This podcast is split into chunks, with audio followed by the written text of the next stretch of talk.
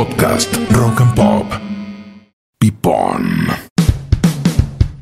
Hermosa la Patagonia Argentina y la verdad compartirla con dos amigos me parece una experiencia única e invaluable. Gracias Dani por sumarte. Neuquén, ¿eh? No es moco de pavo. ¿Quién más viene? ¿Cómo que más? Ezequiel Gallardo, somos tres, dijimos este trío a todos lados, recorremos el país. Pero, Hola, Gil. con dos amigos pensé que, pensé No, que venía uno más. No, ya, perdón, So- Ezequiel, pero Hola, es así. sos un gil, ¿sabías, Rosa? Sabes que este viaje va a ser largo. ¿eh? Sí, sí, es larguito. No es, no es fácil. No Es largo porque uno dice, bueno, haga Buenos Aires, La Pampa, Neuquén al toque. Y no, hay unos cuantos kilómetros. Y Neuquén lo que me gusta es que tiene su personalidad, tiene sus vinos, tiene su morfi. Yo pensé que era algo. ¿Qué Esa música, Daniel? esa música. Y yo voy atrás, yo, yo, yo me pongo a tomar algo, yo no manejo. No, bueno, pero tenés que. Bueno, está bien. Esto es Pipón. El podcast definitivo del buen vivir. Comidas y vinos por toda la Argentina. Joe Fernández, Ezequiel Gallardo y Daniel Rosa te dejan Pipón. Yo manejo y me la banco, pero Ezequiel, vos me haces copiloto. Sí, ¿no? siempre. El mate me da acidez. Claro, y por eso te, te pones ya, ya con un Pinot Noir Arranca- patagónico. Arrancamos con Pinot Noir de Patagonia. Excelente, qué rico porque la Patagonia es Pinot Noir, Merlot, obviamente hay Malbec, hay Cabernet Franc, pero el Pinot Noir y el Merlot en la Patagonia es como la excelencia. Yo creo que lo que mejor se da ahí, y si vamos con la blanca, también le podemos sumar el Chardonnay, también se dan unos Chardonnay Mirá. fantásticos. eh, pero es el frío, es el frío y eh, todos los lugares, todas las ricas y buenas regiones vitivinícolas, lo importante es la amplitud térmica. Hmm. Ahora, la gran mayoría tiene más o menos la misma amplitud térmica de 20 grados más, 20 grados menos. El tema de acá tenés una amplitud térmica con más frío y tenés también una mayor exposición al sol por la latitud.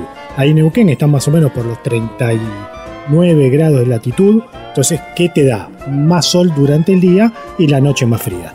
Y si le sumamos los vientos patagónicos, al viñedo no solo te da sanidad, sino que también va a hacer que la uva empiece a jugar un poco esa cosa musculosa para defenderse, Sí. que te va a dar vinos con muchos aromas, con mucho color. Y el frío te va a dar elegancia. Los vinos Rubén Peuchele son estos los vinos que, que se defienden, vido vino musculoso. musculoso. Pará, y- musculoso. Y lo del viento, que claro, mucho viento hace que esto que limpie el viñedo, que cualquier partícula o cualquier este, bacteria que esté en la uva, el viento te la, te la limpia. Principalmente lo que puede pasar es el hongo, que si vos tenés un racimo Claro. de muchas uvas que, que quedaron húmedas, pueden ahí salir hongos. Y en cambio el viento ahí lo que hace, te, te la seca, te da sanidad. Eso es lo que tiene de bueno el viento patagónico. Y como tenemos el Pinot Noir y tenemos el Merlot, hay mucha cultura gastronómica Sí. en la Patagonia. Buenos y en productos. ni hablar. Buenos productos. Cordero, chivo, trucha. Es como que el cordero para los que vivimos en Buenos Aires es como el cordero patagónico, pero hay un montón de otras cosas. Bueno, la- Sí. tenemos trucha, porque también tenés, este, te- tenés el, está el mar, está relativamente cerca, cuando estás ahí en, tanto en Río Negro como en Neuquén, tenés productos de mar y productos de río. Eh, Ese, como la combinación de, viste, mar y montaña. Sí. Depende para dónde vas. Te vas para el este, Sí. metes mar. Te vas para el oeste, metes producto de cordillera. Y Sí. ahí es cuando tenés truchas, tenés, tenés el, Y ¿cómo el te ciervo, yo veo. Ciervo. Pero el ciervo, Ciervo. ¿el ciervo va de verdad o es solamente como en, en la película Bambi? O sea, No. come ciervo. No, no, hay, hay ciervo, están, hay muchos. Lata, mucho en lata. ¿No viene en lata el ciervo? No, Eh, bueno, lata no, y- ¿cómo en lata? Esa- ¿En esa- lata? esas son las conservas, ¿no? Pero te quiero decir que eh, al ciervo, al ciervo lo, lo, lo tienen- lo cazan Sí. en, Muchos cotos. en los cotos, exactamente. Que no es- que- exactamente. que Que no es Alfredo. poner- podría que no es- poner- que no es Alfredo, Alfredo. Podría poner una moneda, ¿no? Que no es Alfredo, pero ahí tenés, ahí tenés ciervo y de ahí tenés mucha conserva de ciervo. Tenés el ciervo ahumado. Bueno, el ahumado, viste, el ahumado da sur. El ahumado da azul. ¿Y, y por qué el, el ciervo, el jabalí son sabores mucho más fuertes que los que estamos acostumbrados de la carne, de, de la oveja, del, Y so- del son, pollo? son carnes más salvajes, son carnes, ne- carnes negras, entre comillas. Vos, el, el ciervo, vos cuando cortás un pedazo de ciervo crudo, es mucho más oscuro que, Sí. que una vaca. Eh, tenés- por eso se le llaman carnes, ne- una carne negra. Y el jabalí, otro, ahí tenés otro, el jabalí. Sí. Y también tenés para cazar y todo el chiste. Y se come o asado, o como, podés comerte un asado de tira, ellos se comen un costillar de jabalí o, o en conserva, que va como piña. ¿Son más difíciles de cocinar esa carne que, que una de Son- vaca común? No son más difíciles, lo que tienen es que son más fuertes. Son carnes fuertes en el sentido de lo que come el bicho. Son como más salvajes. Vos lo comés y no es como comerte un, un, pollo, un ojo de un bife. pescado, una carne, claro. Claro, te comes un jabalí, más si es salvaje lo cazaron. Tiene como un, más allá de masticar un perdigón, capaz que Claro. te, te- tiene un gustito importante y por eso hay mucha gente que no le gusta, pero también no le gusta por eso, porque no están acostumbrados a ese tipo de sabor. Y para la gente que no conoce o que dice, ¿cómo me gustaría probar un cordero, un jabalí? ¿Aconsejás que, que arranque que con un ahumado? ¿Cómo haces para...? No, jabalí la verdad es, pasa que cuando vos te comes una, una conserva ahumada, ciervo, jabalí, es como muy parecido todo, ¿viste? El, el humo es el Mm. roquefort de la costa, como lo hablamos alguna vez. ¡Excelente! ¿Entendés? El humo es el Roquefort, O sea, excelente. nunca mejor dicho, vende humo ese cocinero. Claro, tenés, como decíamos, eh, más de una chica ahumada para que, para que pase. Pero por eso, ¿no? Habría, habría que conseguirse un buen pedazo de una, una pata de jabalí, un pedazo de ciervo Sí. y, y comerte un guiso. El ciervo tenés que comerlo tipo en guiso, no vas a comerlo asado, pues es como masticar un. Una una- suela. ¿no? pero Un zapato. Ah, no sabía. Es Sí. así, es realmente difícil de comer. Te masticas una, una zapatilla. Una zapatilla. Por eso, el, cier- el ciervo pide cocción larga, el jabalí te lo bancás en la parrilla, un Sí. costillar, un costillar de jabalí tipo asado, un, un jamón, ahí va. Ahora decime la del cordero patagónico. Si hay Sí. cordero en todos lados, ¿qué tiene el cordero patagónico que tiene No, una Buena pregunta, bien fuerte? Dari. Es buena, pero es el típico, yo lo aprendí con el gato Dumas, es el famoso cordero. El tipo, el tipo te tira. Chapé, déjame Sí, chapear, claro, Dani, bueno, dale, claro, vos decís no. Michel Roland, Claro. vos decís, eh, bueno, él dice Gato Duma, Sí, cada uno pero- con sus ah, ídolos. Pero yo no digo me senté al lado de Michel Roland. Pero estuviste- yo te vi Ah, sentado con Sí, Michel yo Roland, te vi te vi. Roland, ¿A yo los besos? a los besos en. Salta estaban los dos, lo vimos, déjalo ahí, en Cachi. Escondidos, ¿no? El secreto en la montaña y el secreto en Eh, Cafayate, en con adentro. Rosa y Michel Roland. Bueno, como te decía, el gato es el famoso, el famoso cordero presalé, que lo tienen los franceses. Sí. Bueno, acá la Patagonia también la tenés, porque esto lo hemos conversado. Es el viento que viene, viene del este, me- mete ese aire de mar a los, a los pastizales, el, el bicho se come ese pastizal y literalmente la carne empieza a tener un gusto más salado por justamente esa salazón que va comiendo. Le, le- se le va impregnando en la carne. Y el cordero presalé se da en Francia y en Argentina. Y también tenés, eh, bueno, lo que son manzanas, lo que son peras, como todo lo que es la fruta. Lo que es la parte del, cerezas, del, va- cerezas. del valle, todo lo que es fruta de carozo, pera, eh, perdón, durazno, ciruela, cereza, y después tenés las peras y las manzanas del valle. Todo eso es el, el este de Neuquén. Ahí es donde me- mejor se da todo eso. Después al sur tenés la parte de los frutos rojos, Sí. que hay mucho fruto Todo, autóctono. arándanos, este, grosella, Claro, frambuesa. pero después tenés lo- los que nota clásicos, el, el calafate. Calafate es una, es una fruta salvaje. Ahí la Se tenés. llama calafate. Está calafate, como la ciudad, exactamente. No La- había escuchado nunca. claro, la- el calafate, la rosa mosqueta. Sí, eso sí. mirá. La rosa Eh, mosqueta de Bariloche, típica que uno Claro. va. Egresados le trae a tu vieja una rosa mosqueta. Y, y hay otro que es muy típico que se llama el michay. El Michay, El michay, también que se usa para hacer dulce. Y después, que no es el Michi, que es el dulce favorito de Daniel Rosa. el mich. El, No, mi- había, había un actor, ¿no? El Michifus. el michifus. Sí. Claro. No, y. Qué hermoso. Y después el- lo, lo que es muy grosso, que es un producto que se descubrió, entre comillas, mentira. por- Lo descubrimos nosotros, lo- la civilización. Porque Sí. este es el piñón de, de Araucaria. Viste, sí, los, los piñones, el piñón de Italia. ¿Pero qué es como una fruta seca? Es una fruta seca, claro. Pero es un piñón, viste, el piñón posta es chiquitito, es como un Sí. granito de arroz un poco más grande, que es lo que se hace el pesto, los tanos, Sí, claro. que vale, es muy caro. Este, el piñón de Araucaria, es como un colmillo, tiene un tamaño como si fuera un colmillo de, no sé, de oso, para darte la forma. Ah, bueno, ¿Cuántos de colmillos jabalí. de oso viste vos? bueno. De, de elefante. ¿Cuántos colmillos ¿Y se mueve? ¿Y, cuánto vino musculoso viste vos? Ah, Escuchame una cosa. Claro. ¿Y este piñón eh, se mueve o es un piñón fijo? Bueno, perdón, Bueno. listo, pa, arranquemos de nuevo porque todo. Escuchame una cosa. ¿Y qué haces con el piñón? ¿Lo triturás? El piñón ese se seca. Se, se seca y se hace harina para hacer tartas o, lo picás y lo metes en una preparación, pero sí, y lo, lo usaban los, los mapuches de hace 2 millones de años. Acá se, se puso de moda, entre comillas, hace 10, ponele. Y en Capital, hace 15 minutos. Sí, no, pero escuché, por ejemplo, a Pablo Buzo, un cocinero que lo usa Claro, mucho. mucho, exacto. Porque tiene esa capacidad de encontrar productos de la Patagonia y llevarlos a su máxima expresión. Y hablando de tiene, vinos. porque tiene una empresa, abuso de piñones. Está metiéndolo porque tiene una empresa No, de esos no ensucies. No, boludo. ¿por qué estás ¿Por qué haciendo ensucias, eso, boludo? colega? Es un tipo tipo decente. meter por. Pipón. Eh, Dani, y en la Patagonia tenemos un montón. Lo que me gustó mucho de la Patagonia, que es empezar a entender que están los vinos de Chubut, los vinos de Neuquén, los vinos de Río Negro. No hay más, güey, los vinos patagónicos. Y vamos a detenernos un poquito en Neuquén. En Neuquén, ¿qué tenemos para explorar y para conocer? Ahí tenés San Patricio del Chañar, que creo es como que el la- Valle de Duco de Neuquén, ¿no? Porque todo el mundo la da ahí. Creo que es la última gran región vitivinícola argentina. Si bien salieron algunas después, pero esta de las últimas 20 años, creo que tiene 20 y Mm. pico, en 2001 creo que empezaron las primeras plantaciones. Sí. Y, y realmente eh, ya es numerosa. Tenés bodegas muy grandes como Fin del Mundo, Joeder, Malma, Patriti. Tenés varias bodegas grandes, pues tenés algunas boutiques como Icardi, que la verdad que dan vinos muy interesantes.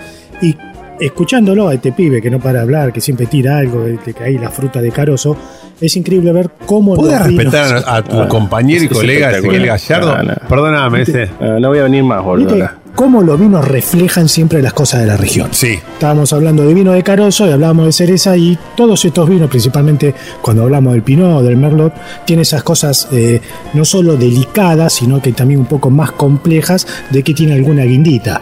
Y, y- y, por ejemplo, no vas a probar un salteño que te dé guinda. Claro. En cambio acá la delicadeza del clima, la cercanía, te hace notar cosas que tienen que ver con la región. Ah, el salteño por ahí me va a dar más eso, más fruta negra, una cosa más, Fruta más negra espesa. y te va a dar Más especia, Te va a dar morrones, te Mm. va a dar ají, te va a dar, te va a dar de eso.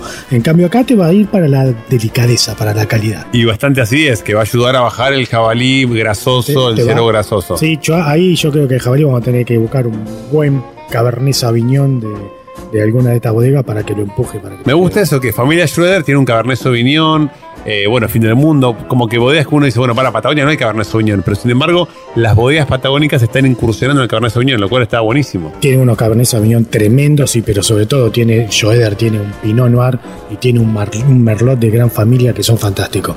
Y lo bueno de esa bodega es que tenés tanto vinos de alta, alta gama como vinos diarios. Mm, claro, eso También, está bueno. también puedes arrancar con el Sauvignon.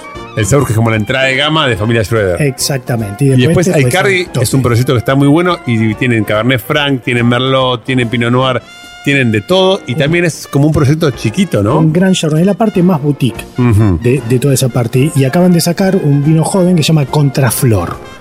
Un vino bien joven, sin Buen madera, nombre. que la verdad que está, y el vino está buenísimo porque destaca toda la fruta. Si nosotros vamos a los otros vinos que son de alta gama, de Icardi, vas a notar complejidad porque encima son vinos que eh, andan por la cosecha 2014, 2016. Son vinos que están evolucionados y bien complejos.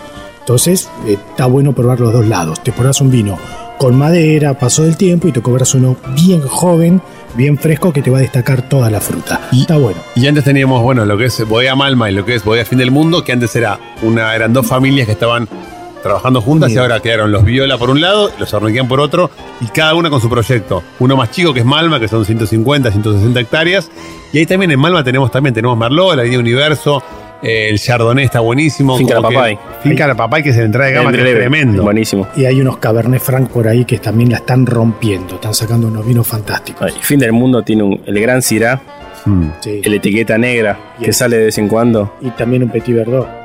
Mirá, Eso está bueno saber. extraordinarios. Y quiero, les cuento algo, que Malma ahora está con el asesoramiento de Hans Vinceren, que es el fundador y el creador de los, los vinos de J. Alberto, Noemía, está asesorando ahora Malma. Y en, en Mendoza también pasa, pero en, en la Patagonia pasa mucho, que se ayudan mucho entre todos. Al ser pocos, es como, ni hablar cuando empezamos a hablar de Chubut o cuando nos vayamos a, a zonas todavía más austeras, hay como una sensación de ayudarnos entre todos, y eso está Y bueno. se tienen que acompañar, porque Claro. no es lo mismo comprar botella para 10 que para 100. Y encima ahí están tan lejos que poder.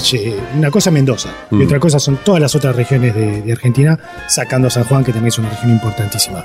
Pero es muy difícil que le lleguen insumos, están siempre más lejos, todo se le complica más. Así que tenemos entonces Neuquén para comer el cordero, yo iría con un, con un Pinot Noir, para comer jabalí, vos ahí tirás con un Cabernet Sauvignon. un, blend. ¿Y el chivito? ¿qué, ¿Qué onda el chivito? Que también tiene algo como a El- nivel nacional. El chivo es, es grosso. Tiene- ellos tienen el. Es el primer alimento a nivel nacional con denominación de origen. Como el, como el DOC de, de los vinos. Mire usted, sí. El chivo de Neuquén fue el primer alimento que consiguió esa, esa denominación. ¿Ese es el famoso chivo Pavoni? ¿Puedo, pero pará, puedo bajar, ¿Puedo bajar la esquina? Le contamos a la gente de menos de 90 años que Claro. el Chivo Paoni es un futbolista de Independiente campeón del mundo, ¿o no? Sí, ganó todo, Chivo, Del boludo. 78, bueno, Ganó, ya ganó todo. todo, ya ganó todo. Ganó todo. O sea, el que no conoció a Messi conoció al Chivo Paoni ya está. Sí, está, sí, está No creo que de te- riego. no está escuchando este Claro. podcast. Para, está y el chivo. ¿cómo haces el chivo asado? ¿Chivo asado? Sí, Ah, y allá lo hacen típico, a la cruz sí. y seguramente salmuera, ¿viste? Esas salmueras que preparan agua, ajo, laurel, algún yuyo de la, de la zona. El famoso ponen agua y ajo también viene de ahí. el agua y ajo. Sí. Total, totalmente. La salmuera, más allá de tirarle todas las especias que le tiras, eh, ¿ayuda mucho a que no se seque la carne cuando lo está haciendo el cruz? Sí, pero funda- igual fundamentalmente es para salarlo. ¿eh? Eh, después el que no se seque la carne tiene que ver mucho del, del viento, del el tema del fuego, pero la salmuera que es fundamental. Hay que saber hacer una, una buena Bueno, salmuera. Pero a mí me pasa algo con la salmuera. Yo por ahí dejo una entraña, dejo un vacío en la salmuera y después cuando quiero, quiero sellarla, como está tan mojada, no se me sella. Tenés, ¿Cómo hago? tenés que, hay que secar. Es, es lo mismo pasa con, no sé, mirá lo que te voy a decir, con la carne ni hablar. Es un- lo mismo un langostino, descongelás, o un pedazo de pescado, que lo descongelaste, lo tenías en frisado, Mm. se descongeló bien y tenés que pasarlo por papel absorbente para que eso después dore en la sartén. Si no te queda color gris. cuando- Claro, eso me pasaba. Sí. sí. Y la salmuera, cuando vos querés dejar una carne o, no sé, un pescado, el detalle es, es como eh, tenés que saturar eh, esa sal. Tenés que poner, me voy a poner en, en técnico. A ver, Tenés que hacer, no sé, 26% de sal con respecto al volumen de agua que tenés, como para que esté saturada. No, mira la cara Dani, ¿cómo lo medimos? no, no, ¿cómo no, me, medimos? me causa gracia porque 26%. se pone en técnico y el Caruso lo mata. No, bueno, ¿sabes cómo te das cuenta? ¿Sabes cómo te das cuenta? Ha- Haces la, haces la salmuera, pones agua, pones sal y revolves para disolver y te tiene que quedar un poco en el fondo. Eso quiere decir que está saturada de sal eh, la- esa, esa agua y está joya para, Está justito. para tirarle. El que creo que está saturado de sal es Daniel Rosa, Sí, que ya. está con sed. Vamos a servir un poquito de No, Pinot olvídate, Noir ya. y seguimos Se viaje. está Dale. chicharrando, mira. Para, Dani, tomate un traguito, dale, Dale. toma.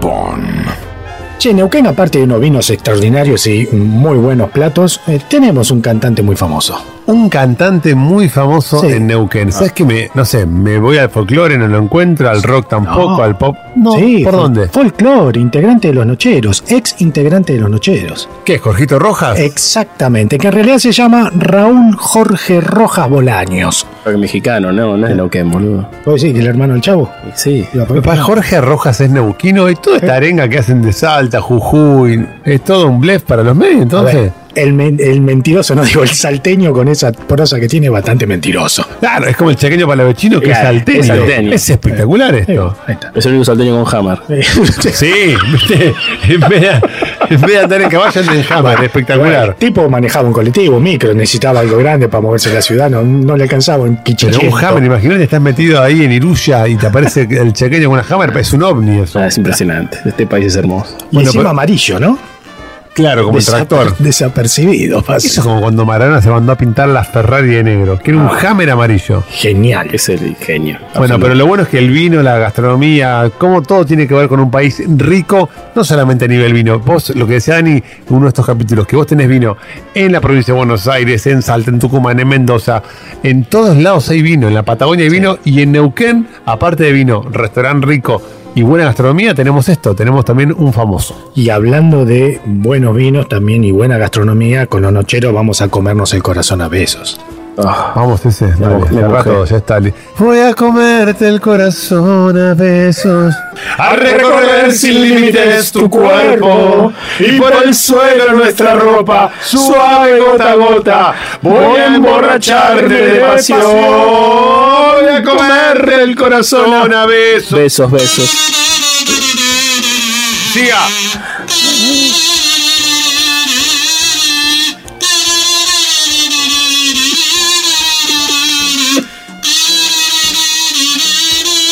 Voy a comerle el corazón a besos. Chicos, vamos a otra provincia porque esto termina Ya está, mal. esto ya está. Podcast Rock and Pop.